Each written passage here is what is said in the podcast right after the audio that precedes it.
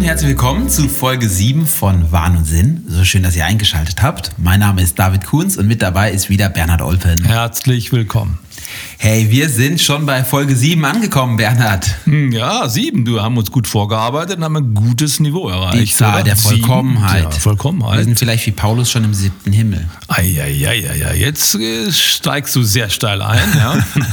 Siebter Himmel, hat Paulus vom siebten Himmel gesprochen? Ich weiß es nicht. Vom dritten Himmel. Ja, vom dritten Himmel. Das sind dann, und wir das sind bei den Moslems, mein Freund. wir sind zeitgleich in Teil 3 von unserer Serie über das Kreuz. Bernhard, 7 und 3. Ja, ja, ja. Vollkommen also ich, ich biblisch unterwegs. dass du zum Aberglauben neigst, obwohl na, es sind ja biblische, symbolische Werte, von daher hast du dich gerade nochmal gerettet, aber.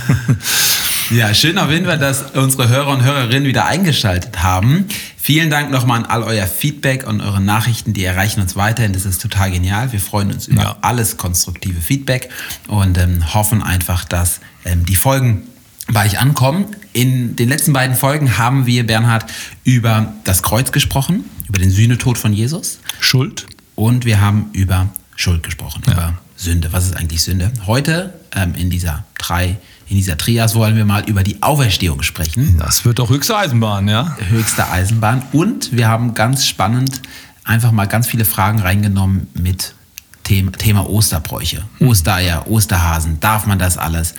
Das ist vielleicht so die Mischung, über die wir heute mhm. ein bisschen quatschen wollen, oder? Ja, ist auch mal wichtig, auch mal das drumherum zu betrachten, was ja manchmal die eigentliche Sache verdeckt. Ne? Du hast mir einen Osterbrauch mitgebracht in der Passionszeit, von dem ich tatsächlich vorher nichts wusste. Du meinst die Fußwaschung?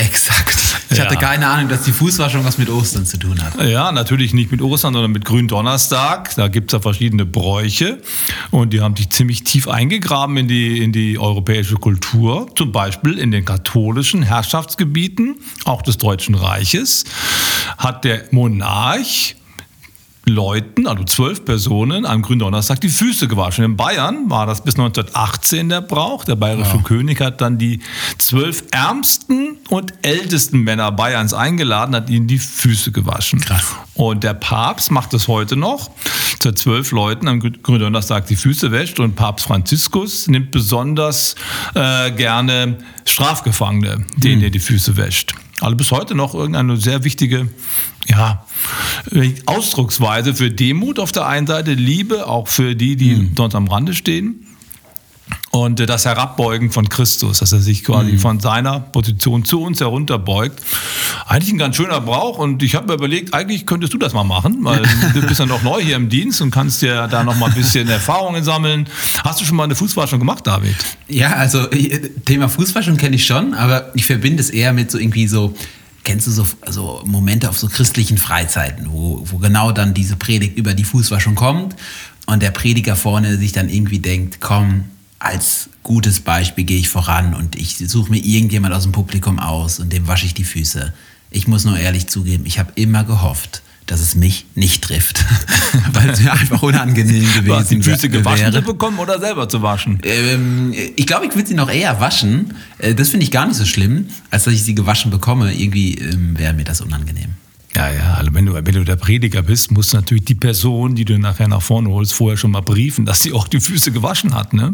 Gut zuhören, Leute. Das sind die ja, Tricks gut, und ne? Tipps mhm. von einem Pastor, der seit Jahrzehnten im Dienst ist. Ja, ja, ja. Ich habe vor zwei Jahren in der Corona-Zeit, da musste man Gottesdienst draußen halten in, in Regensburg, habe ich mal jemand die Füße gewaschen. Okay. Ja, das war ganz lustig. Hat auch noch geregnet dabei. Also es ging gut mhm. und ich habe mir nichts eingefangen und die andere Person auch nicht. Ich habe sie ein bisschen gekitzelt so, aber mehr nicht. Ja, sehr gut. Ja, wir sprechen nachher noch mehr über so Bräuche. Ihr könnt uns ja auch mal schreiben, ob ihr gerne Fu Füße wascht und welche ja. Osterbräuche für euch besonders wichtig Sollten sind. Sollten einführen, ja. Aber jetzt wollen wir erstmal kurz über den Kern von Ostern sprechen nochmal. Und zwar über ganz besonders über Ostersonntag, über die Auferstehung.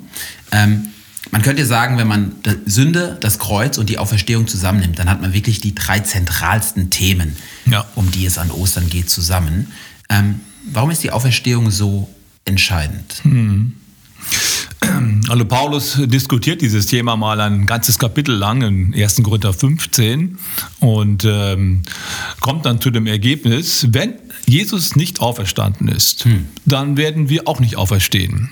Und dann ist eigentlich unsere Predigt auch völlig daneben. Ja, wir werden sogar als Lügner erfunden, der, die falsche Sachen über Gott erzählen. Wir hm. sind die armseligsten Menschen auf der ganzen Erde. Das ist ein Statement und ich glaube, das, das kann man total unterschreiben. Wenn es die Auferstehung nicht gegeben hat, kannst du auch alles andere in die Tonne hauen. Mhm. Ähm, weil dann das eigentlich keine Relevanz hat. Es ist dann nur eine ja, eine Lehre, die vielleicht ihre, ihren Reiz hat und die uns bereichern kann, aber es hat keine Bedeutung für mein persönliches Leben. Mhm. Es gibt keine Zukunft, keine Hoffnung über das Leben hinaus, über den Tod hinaus. Das ist eine sehr zentrale, sehr zentrale Aussage der Schrift. Mhm. Das heißt, du würdest jetzt sagen, zuallererst mal ist die, die Bedeutung der Auferstehung echt eine innerliche ähm, ähm, eine Bedeutung. Also man könnte sagen, hat eine unheimlich wichtige theologische Bedeutung. Definitiv. Ähm, ähm, die Auferstehung. Ähm, ich werde da erinnert an den Römerbrief in, in Römer 4. Ähm, sagt Paulus ja mal, ähm, Christus wurde dahin gegeben um unserer Sünden willen. Also mhm. da sind wir quasi bei der letzten Podcast-Folge. Mhm. Jesus am Kreuz gestorben wegen unserer Sünde. Mhm.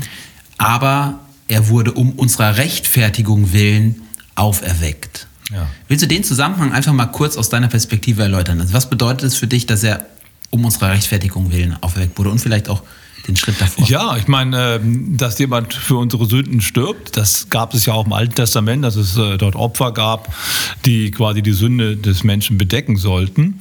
Ähm, und Christus ist das perfekte Opferlamm mhm. und kann in unvergleichlicher Art und Weise dieses, äh, diese, diese, diese über Übernahme der Schuld, die uns von Gott trennt, tatsächlich auch bewerkstelligen. Nur wenn er im Tod geblieben wäre, mhm. wenn er selbst nicht wieder auferstanden wäre, dann wäre das eine, eine geniale, eine beeindruckende Leistung gewesen, aber ohne Konsequenzen. Mhm. Das heißt, ich glaube, was Paulus hier sagen möchte, ist, die Rechtfertigung, die daraus die daraus dann erwächst, ist quasi die Konsequenz, die unser Leben betrifft. Mhm. Denn es geht für uns weiter. Wir haben daraus einen Benefit. Wir können tatsächlich vor Gott ein ewiges Leben führen. Ich, ich denke, das ist damit gemeint, wegen mhm. der Schuld dahingegeben, wegen der Auferstehung oder wegen der Rechtfertigung auferweckt. Das mhm. ist ja ein Geschehen, was untrennbar zusammengehört. Ohne Auferstehung ist auch das Kreuz letztlich nicht wirksam, weil es mhm. ja zu nichts führt. Es führt, in, es führt in eine Sackgasse, weil wir dann selber auch nicht auferstehen.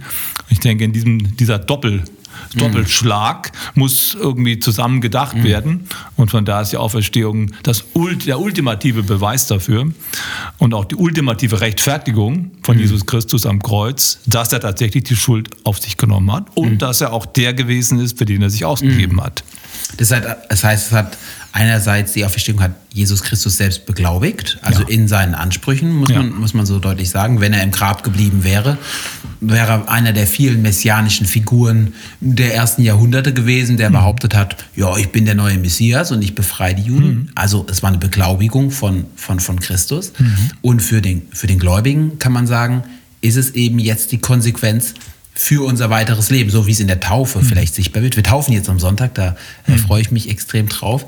Die werden untergetaucht, das alte Leben wird begraben, wie mhm. Römerbrief sagt, und mhm. sie werden auferweckt zu einem neuen Leben. Mhm. Und sogar Galater 2, Vers 20 sagt ja, so lebe nur nicht mehr ich, sondern Christus lebt in mir. Mhm. Und mal ganz äh, einfach runtergebrochen, wenn Christus nicht auferstanden ist, dann kann er auch nicht in dir leben. Und du hast letztendlich ein, du hast dann nicht das neue Leben, das gerechtfertigt ist. Genau, das sagt Jesus selber in, in Bezug auf die Sadduzäer, die ja die Auferstehung geleugnet haben, sagt er, wir beten doch zum Gott Abrahams, Isaaks und Jakobs und Gott ist doch kein Gott der Toten. Mhm. Ne? Und äh, genauso ist es. Also, was soll denn in mir auferstehen? wenn Christus in mir wohnt, der gar nicht auferstanden ist, mhm. was für ein Christus ist denn das dann? Ne? Mhm. Er muss also leben und ähm, auch den Tod über, überwunden haben, sodass es überhaupt Sinn macht, von mhm. sowas zu sprechen. Und eigentlich ist das Leben, das Christus in mir lebt, ja schon das ewige Leben. Es ist ja nicht nur einfach nur eine Erneuerung meiner, meiner inneren ja. Konstitution, sondern es ist schon das Angeld, Arabon, ne? der mhm. Pfand, das Pfand auf das, was noch kommt. Und das bedeutet quasi, dass das ewige Leben hat jetzt schon angefangen. Mhm. Und es ist das Auferstehungsleben, was sich erst später dann in Gänze durchbricht. Johannes sagt es mal in seinem ersten Brief, 1. Johannes Kapitel 3, glaube ich. Wir sind nun Gottes Kinder.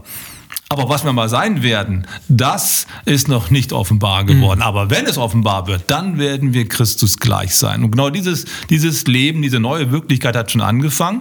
Und es ist quasi das Leben, in das wir hinein, hineinkommen, wenn, wenn die Auferstehung dann sichtbar wird für alle. Mhm. Ja. Also die Auferstehung theologisch ähm, absolut zentral für, für uns Christen. Man könnte wirklich sagen, ähm, die Auferstehung ist zentral der Grundstein des christlichen Glaubens. So finde ich, find ich, muss man es zusammenfassen. Also es ist die absolute, absolute Essenz des christlichen Glaubens, worauf unser Glaube gegründet ist. Jetzt ist ja auch die, die, die, die zweite Frage, die sich damit ergibt, für, für, für jeden Einzelnen, ist ja, okay, das hat eine theologische Aussage ich habe ja schon mal in irgendeiner Folge von einem Rallye-Lehrer erzählt, oder vielleicht auch nicht, und mein Rallye-Lehrer ähm, war ein lieber Mann, aber der war letztendlich äh, so an dem Punkt der Auferstehung, wenn wir darüber diskutiert haben, war er so, ja, ähm, war, hat schon eine Bedeutung für uns und so seine Auslegung war so ein bisschen, ja, nach jeder tiefen Phase geht es auch wieder bergauf und es geht nach vorne. Also für mich eine zu flache Auslegung, aber gerade dann, wenn es so um die Historizität der mhm. Auferstehung mhm. ging, da war er sehr zögerlich, ja, obwohl er studierter Theologe war, muss man mal so ehrlich sagen. Er war grundsätzlich gegenüber der Historizität von Wundern hm. und so weiter, war er sehr, sehr skeptisch.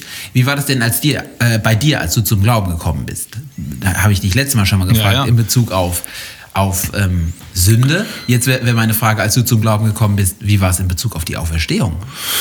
Auferstehung hatte ich schon im Blick. Also das ewige Leben war aber natürlich schon wichtig. Was machen junge Menschen in der Pubertät, wenn sie anfangen, über das Leben nachzudenken? Denken sie auch darüber nach, ob mit dem Tod alles zu Ende ist. Hm. Das schon. Ne? Also Sündenbewusstsein habe ich jetzt nicht so stark gehabt, aber ob ich nach dem Tod weiter existiere, das hat mich schon extrem interessiert. Mhm.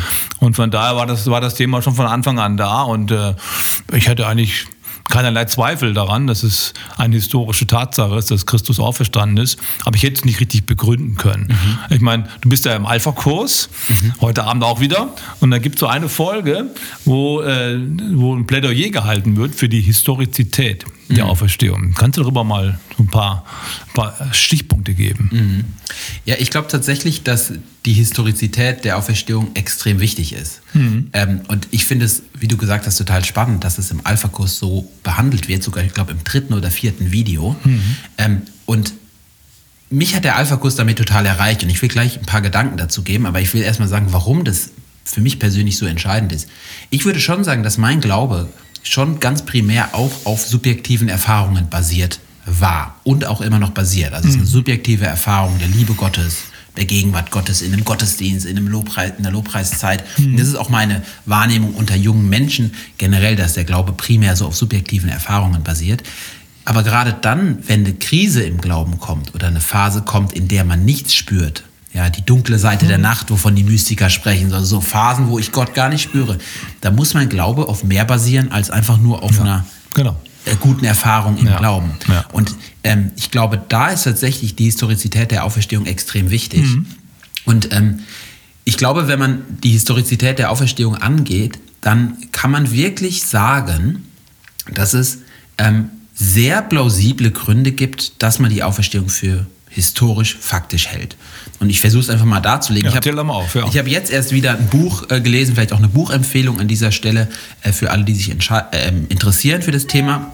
Alpha-Kurs ist das eine, aber Buchempfehlung ist von Justin Bars, das heißt The Bedrock of Christianity, also der Grundstein des Christentums. Und er sagt folgendes.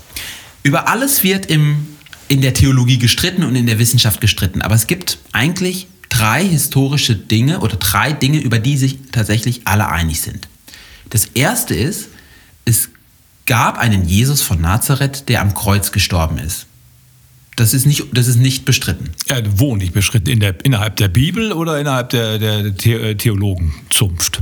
Beides. Also so mhm. innerhalb, der, innerhalb, innerhalb der Bibel, aber auch innerhalb der Theologenzunft, aber auch, ähm, sagt er in außerbiblischen ähm, Quellen, dass es einen Jesus von Nazareth gab, der mhm. am römischen Kreu am, von den okay. Römern gekreuzigt ja, also wurde. Also unbestritten, das stimmt. Punkt ja. Mhm. Der zweite Punkt ist, was unbestritten ist, ist tatsächlich, dass kurz nach seinem Tod seine Nachfolger behauptet haben, dass sie ihn gesehen haben, einige, mhm. und dass sie proklamiert haben, dass er von den Toten auferstanden ist. Also diese drei Eckpunkte, die sind, ob man die jetzt, äh, ähm, ob man dem jetzt Glauben schenkt oder nicht, die sind tatsächlich wohl historisch einfach Ja. ähm, Ja, bewiesen. Und was ziemlich sicher auch ist, das betont er jetzt nicht, ist aber, dass die ersten Zeugen laut den historischen Quellen unter anderem Frauen waren, die am Grab standen, ein leeres Grab gesehen haben und es verkündigt haben. Und ähm, man, man, man sagt, dass ganz, ganz früh nach dem Tod und der Auferstehung von Jesus der Text in 1. Korinther 15 schon entstanden ist. Ich lese da mal ein paar Verse vor aus 1. Korinther 15, 3.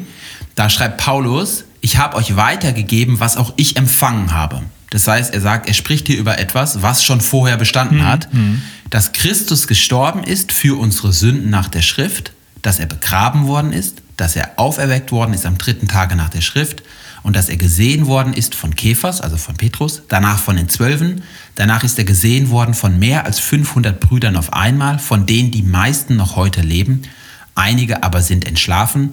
Danach ist er gesehen worden von Jakobus, danach von allen Aposteln, zuletzt von allen ist er auch mir als einer unzeitigen Geburt, gesehen gewesen.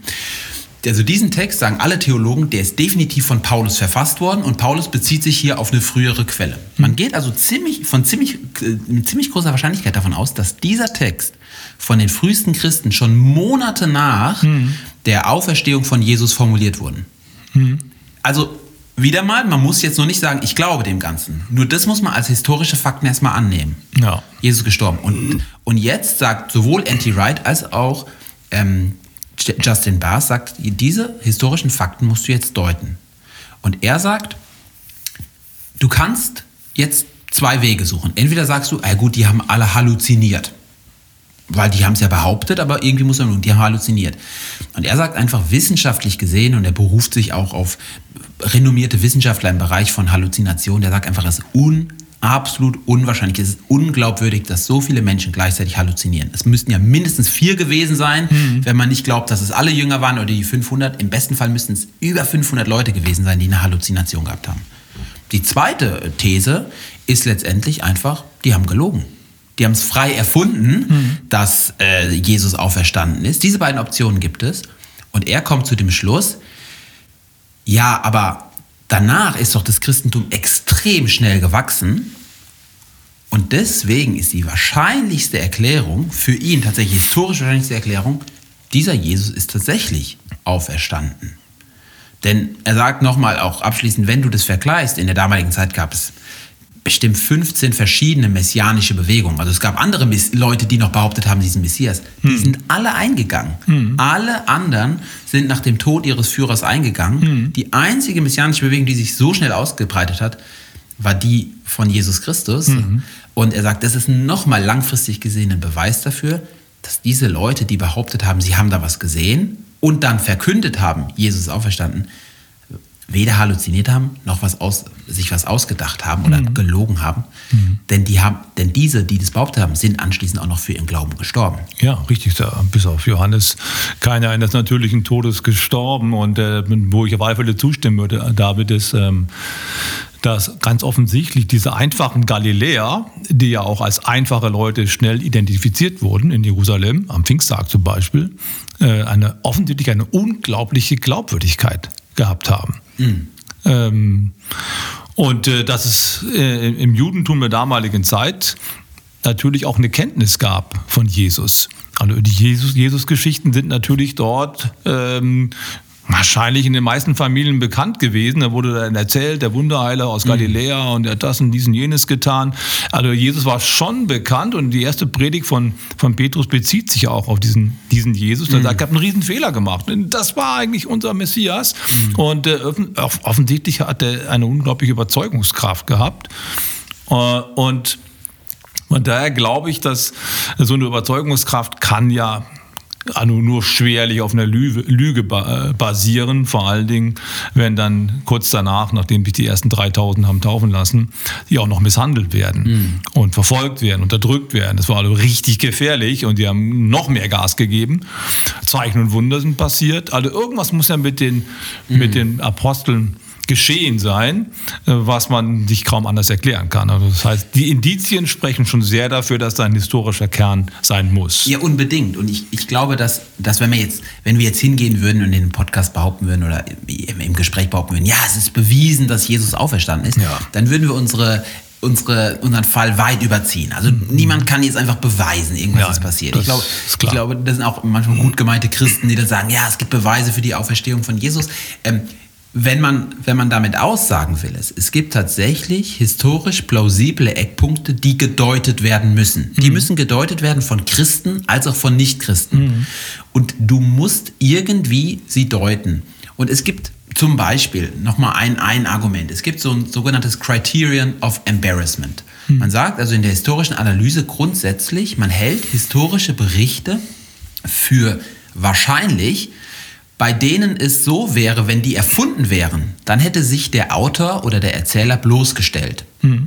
Also der, der Paulus schreibt da im ersten Korintherbrief ganz ähm, fröhlich, ja, der ist 500 Leuten erschienen. Wenn das erfunden wäre, dann hätte er sich ja bloßgestellt vor den Korinthern und vor der ganzen christlichen Bewegung. Denn damals gab es ein paar tausend Christen, also jeder wusste schon, was da ungefähr vorgegangen ist.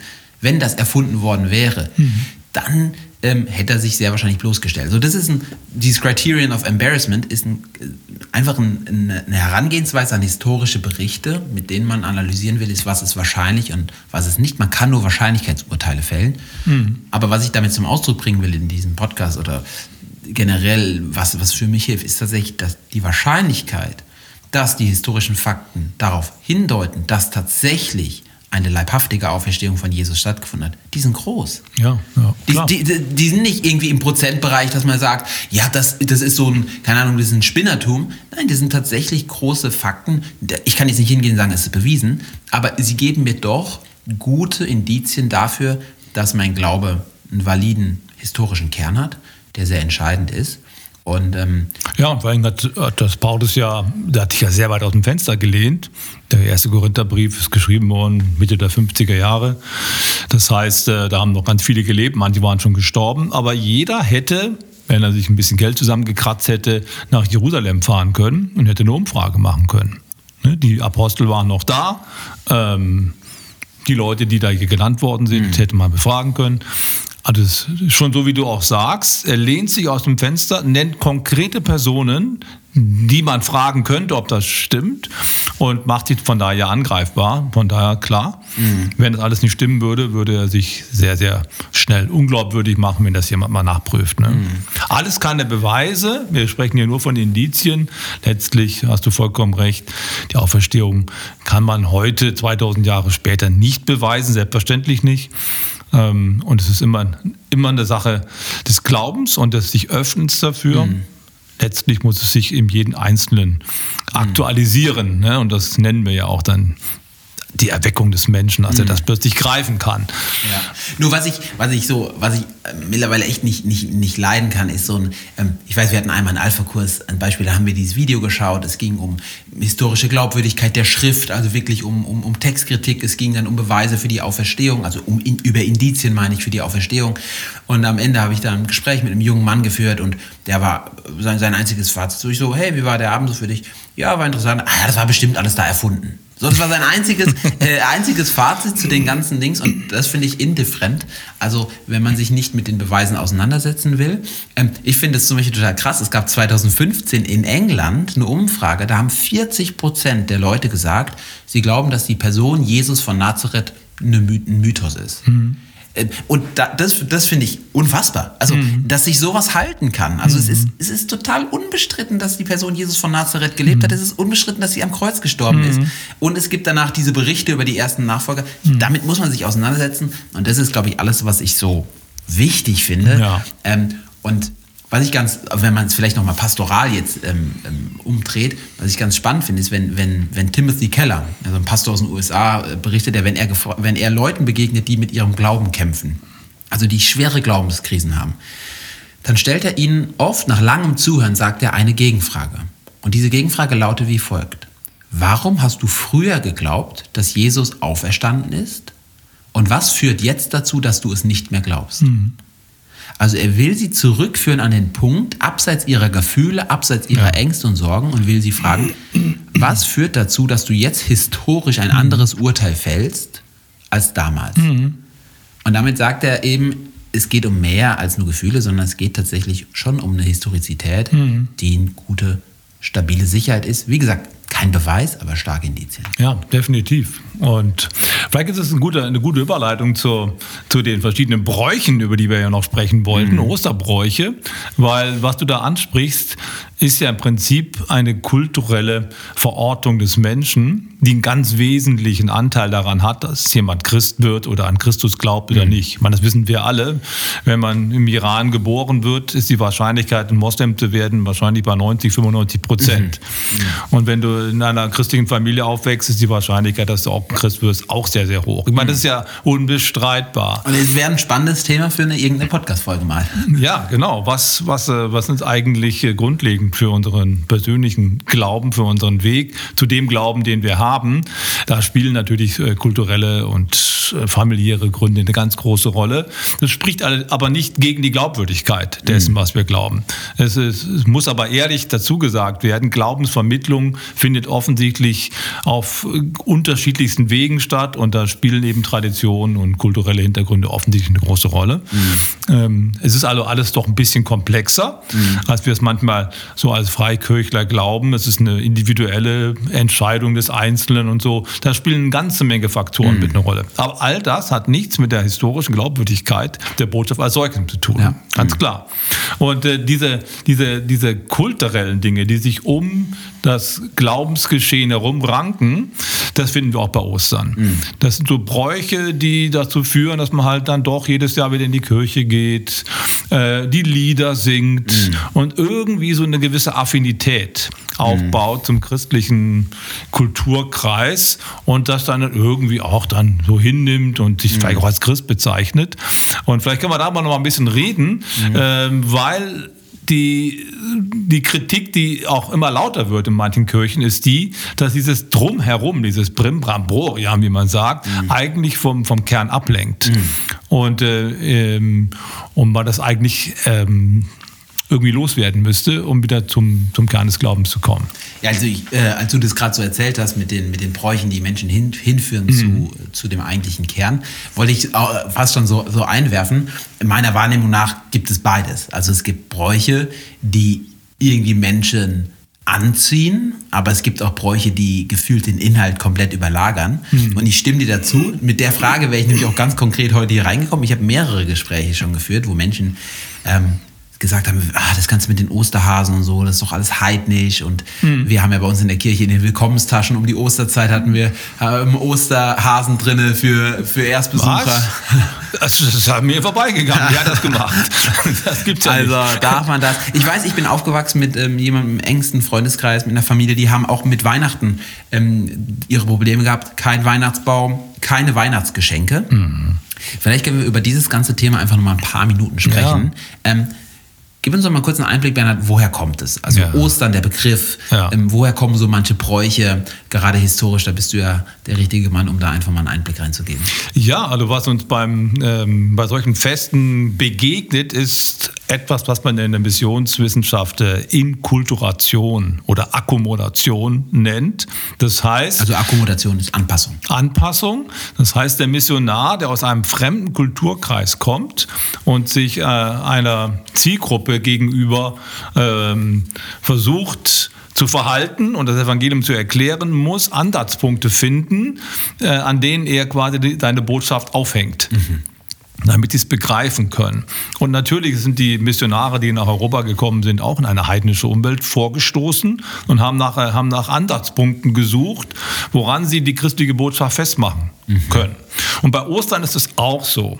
Ostern ist wahrscheinlich, ähm, allein der Begriff schon, wahrscheinlich zurückzuführen auf eine Fruchtbarkeitsgöttin im germanischen, mhm. keltischen Raum, Eostre oder Eostre genannt. Von diesem Begriff leitet sich der, äh, der Monats äh, der Monatsname, auch der ursprüngliche Monatsname für April ab, hm. nämlich Ostern, ähm, war eigentlich mal ein Monatsname, den man überwinden wollte, weil es so heidnische Anklänge hat.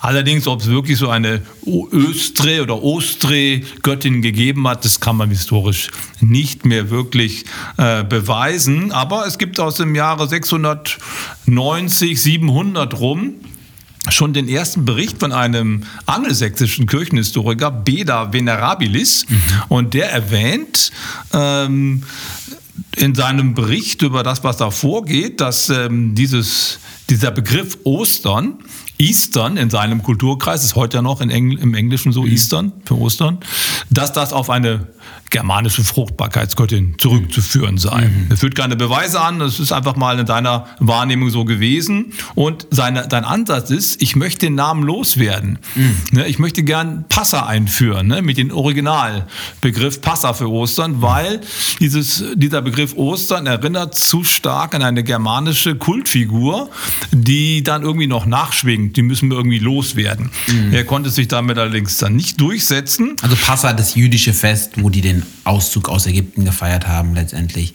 Und dann das Passalam, ja. was äh, dann Jesus Christus ist ja auch, also letzten Endes, Jesus ist ja das Passalam. Genau. Auch im biblischen Kontext spricht man ja nicht von Ostern, sondern von Passa. Als mhm. das Passa der Juden anbrach, Jesus wird geschlachtet oder gekreuzigt, mhm. als die Osterlämmer oder die Passalämmer geschlachtet werden. Das ist natürlich der biblische Kontext. Und äh, im Englischen gibt es ja auch auch den Begriff, neben mhm. Eastern auch Passa, das gibt es schon. Mhm. Und in anderen, anderen Nationen sowieso von vornherein. Mhm. Aber das ist nun mal so ein Beispiel dafür. Hier sind quasi offensichtlich ähm, heidnische Vorstellungen vorhanden, an die man versucht anzuknüpfen, indem man den Begriff nimmt und umformt. Man muss, äh, muss sich vorstellen, die Kelten und auch die Germanen hatten natürlich auch so einen Jahreskreislauf. Mhm. Äh, und in diesem Jahreskreislauf ähm, feiert man dann quasi zum Beispiel im, Früh, im Frühjahr die Wiedergeburt allen Lebens. Mhm. Und das hat man dann quasi in Zeremonien zum Ausdruck gebracht. Es gibt verschiedene Fruchtbarkeitsgötter, Göttinnen, die man dann verehrt hat. Und äh, bei der Östera nimmt man an, dass es so eine Fruchtbarkeitsgöttin war, die quasi mit dem Frühling wieder aktiv wird und alles zum Leben zurückbringt. Alles war erstorben durch den Winter. Mhm. Jetzt steht alles wieder auf, so eine Art Auferstehungsgedanke. Man beobachtet die Natur, man mhm. sieht, das Leben wird wieder erweckt. Ja. Man verbindet damit eine Fruchtbarkeitsgöttin, Eos Terra. Ja. Es gibt den VW EOS, das ist ein Modell von VW. Der lehnt sich daran tatsächlich Aha, an. Haben wir es wieder, ja. Und ähm, man feiert das und deswegen war es der April, weil im April ganz, ganz viel letztendlich wieder zum Leben erweckt wird. Ja. Und ähm, dieser Titel ist dann übergegangen auf Ostern. Genau, also das ist, eine, das ist historisch nicht eindeutig zu beweisen, dass es so ist, aber wie gesagt, dieser alte Kirchenhistoriker äh, spricht darüber schon im Jahr 700 nach Christus, also relativ früh nach Beginn der aber, europäischen Missionskampagne. Aber war das dann so, weil das Fest Ostern oder sagen wir Passa, weil das in die Ost, also in die Aprilszeit reingefallen ja, ist. Das war quasi zeitgleich oder relativ zeitnah, ist ja klar. Also wenn man jetzt mal die, äh, wenn man heute jetzt von den vier Jahreszeiten ausgeht, die ja äh, im März quasi wäre für uns der Frühlingsbeginn. Mhm. Und manchmal fällt Ostern ja auch in den März. Du mhm. weißt ja, dass es von Jahr zu Jahr unterschiedlich ist. Es hat verschiedene Gründe, die jetzt zu weit führen würden. Aber im März und im Juni und im September und im Dezember sind so Wendepunkte. Mhm. Das hat was mit der Sonnenscheindauer zu tun, mit der Mondkonstellation. Und das haben auch schon die Kelten und die Germanen wahrgenommen und daran quasi ihre, ihre religiösen Feste aufgehangen. Mhm. Und äh, das haben auch andere Kulturen gemacht ähm, der Mithras-Kult, der eine große Rolle dann später in Rom gespielt hat. Mhm. Ähm, ist auch eine Fruchtbarkeitsvorstellung. Also die Geburt oder die, die, die, der, der, Angelpunkt dieses Glaubens ist auch im Frühjahr. Ne? Also das mhm. heißt, alles zum Leben wieder erweckt und ähm, also von daher ist es schon eine gewisse Wahrscheinlichkeit da, äh, da, dass quasi die ersten Missionare versucht haben, so ein heidnisches Fest zu überwölben, neu zu deuten und an, an eine Vorstellung anzudocken, die schon da ist. Mhm. Bei anderen Festen ist es genauso im Weihnachten. Mhm. Weihnachten, dafür gibt es ja für, für, der, für das Osterfest gibt es tatsächlich äh, eine halbwegs sichere historische äh, Festlegung, wann das mhm. gewesen ist, am 14. Nisan sowieso im Jahr 30 oder 33, das kannst du genau kalendarisch festlegen. Mhm. Das ist ziemlich sicher. Bei Weihnachten, ob Jesus zu Weihnachten geboren wurde, wissen wir nicht. Mhm. Aber auch hier hat man quasi dieses Fest genommen, den 24. Dezember, weil er die Wintersonnenwende darstellt. Mhm. Also am dunkelsten Tag des Jahres, mhm. der auch äh, mit verschiedenen Bräuchen ähm, umrankt gewesen ist bei den verschiedenen Völkern. Am dunkelsten Tag des Jahres bricht das Licht des Himmels herein in die mhm. Menschheit. Mhm. Und von da an geht es wieder bergauf. Ne? Mhm. Dann werden die Tage wieder länger.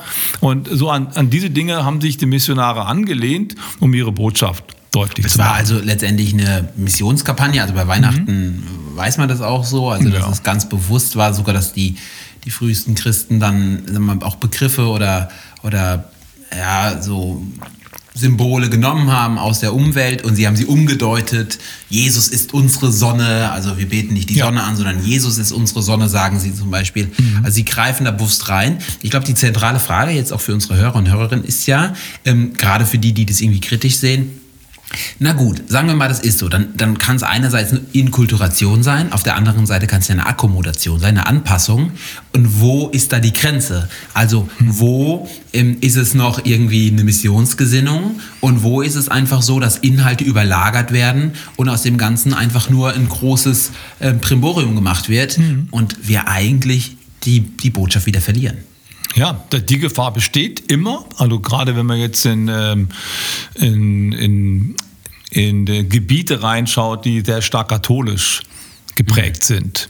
Also bei den, bei den, in den katholischen Gebieten ist diese Über, Über, Überwölbung, über, das Überstreichen von früher vorhandenen heidnischen Bräuchen noch deutlicher äh, nachzuspüren als in protestantischen Gebieten. Die sind da ziemlich rigoroser vorgegangen, vor allem mhm. der Calvinismus.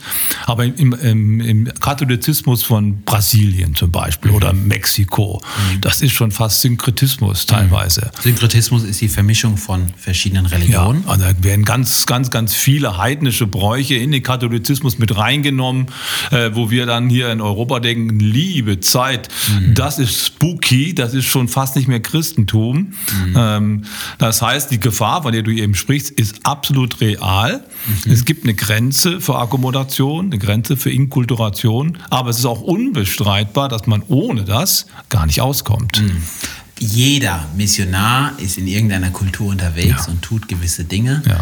Ähm, ich finde es immer total spannend. Ich glaube, das ist gut, dass du das angesprochen auch das hast, dass gewisse Dinge, die wir hier in Deutschland machen, gar nicht, dass wir nicht verstehen, was sie in Brasilien machen. Mir mhm. fällt es jedes Jahr bei Halloween auf. Mhm. Wir wollen jetzt nicht bei Halloween reingehen, aber jedes Jahr an Halloween sehe ich theologische Abhandlungen von deutschen Christen auf Social Media und von amerikanischen Christen. Ja. Beide sind absolut überzeugt in ihrer Argumentation. Und die mhm. Deutschen sagen immer, wer Halloween feiert, der macht sich eins mit irgendwelchen teuflischen äh, mhm. Dings. Und die ganzen Amerikaner sagen die ganze Zeit, sei doch nicht so dummbatzig, so nach dem Motto, mhm. ähm, wir können doch auch dieses Fest feiern, ohne jetzt uns davon beeinflussen zu lassen. Also da merkt man sehr große kulturelle Unterschiede auch. Mhm. Und ähm, letztendlich würde man sagen, das muss jeder auch so ein bisschen nach seinem Gewissen behandeln, oder?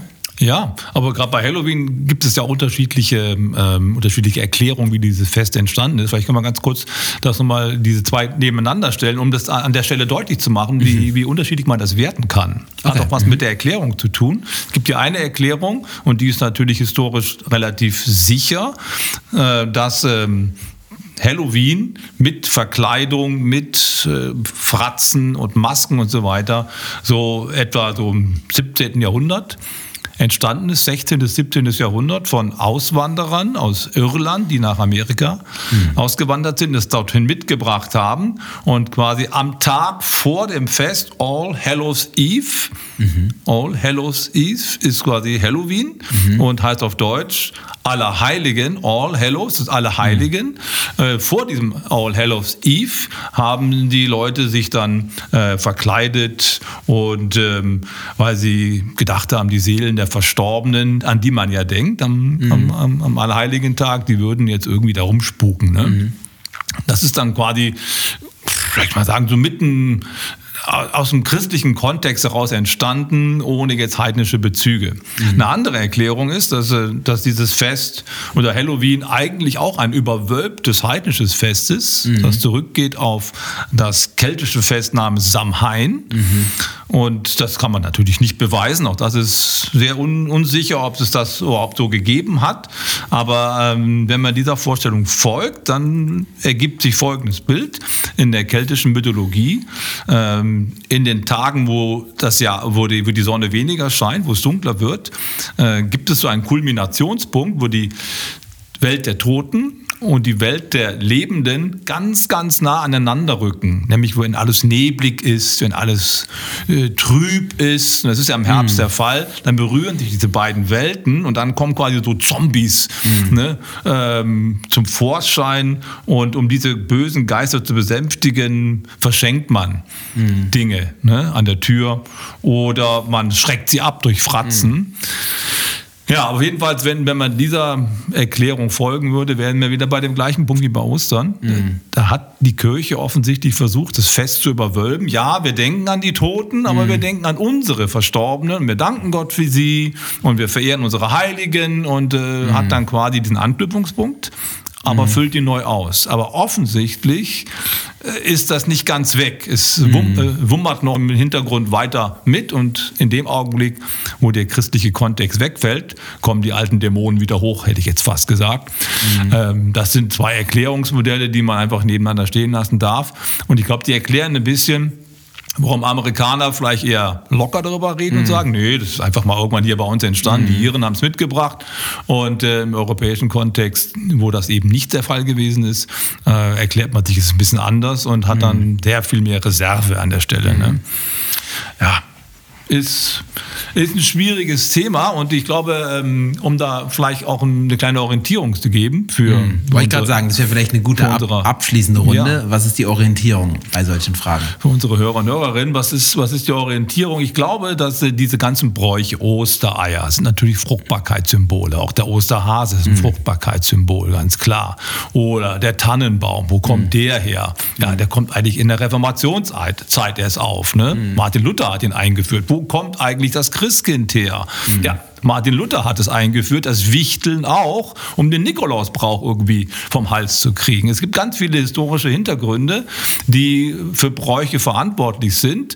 Und ich denke, das sind alles mehr oder weniger Mitteldinge, wie man das so schön sagt mhm. im religiösen Kontext. Mitteldinge, das sind quasi Dinge, die unentschieden sind. A, Diaphora, um das äh, also man könnte sagen, zu nehmen. Sittlich neutrale Dinge, die also im mhm. ethischen Sinne, sie sind so auf neutralem Grund.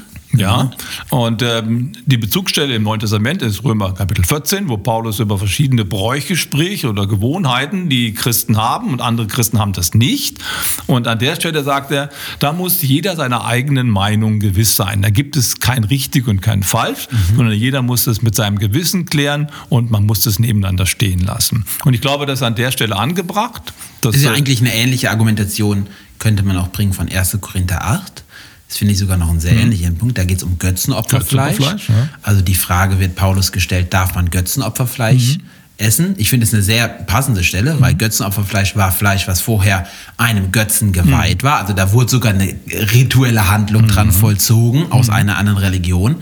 Ähm, und Paulus ähm, beantwortet das ganz interessant und er, und er sagt in 1. Korinther 8, ähm, Vers 5, und ob, obwohl es nun obwohl es solche gibt, die Götter genannt werden, es sei im Himmel oder auf der Erde, wie, wie es ja viele Götter und viele Herren gibt, so haben wir doch nur einen Gott, den Vater von allen, dem alle Dinge sind und wir zu ihm und einen Herrn Jesus Christus. Also er sagt letztendlich, das sind Nichtigkeiten. Die gibt es gar nicht. Die gibt es ja. gar nicht, ist sein Punkt. Ähm, es gibt ja nur einen Gott. Hm. Also die werden Götter genannt, aber es gibt nur einen Gott. Hm. Und sein Fazit ist ja genau das. Also wenn du ein, er sagt dann, es gibt Starke im Glauben, hm. die können das essen, ohne Probleme dabei zu haben. Und es gibt hm. Schwache im Glauben, die haben dabei ein schlechtes Gewissen. Dann sagt er, die sollen es lassen. Hm. Und seine Baseline am Ende, sein, sein Fazit ist, die Starken sollen auf die Schwachen Rücksicht nehmen. Hm. Also sie sollen niemanden quasi um seiner Schwäche im Glauben willen verführen.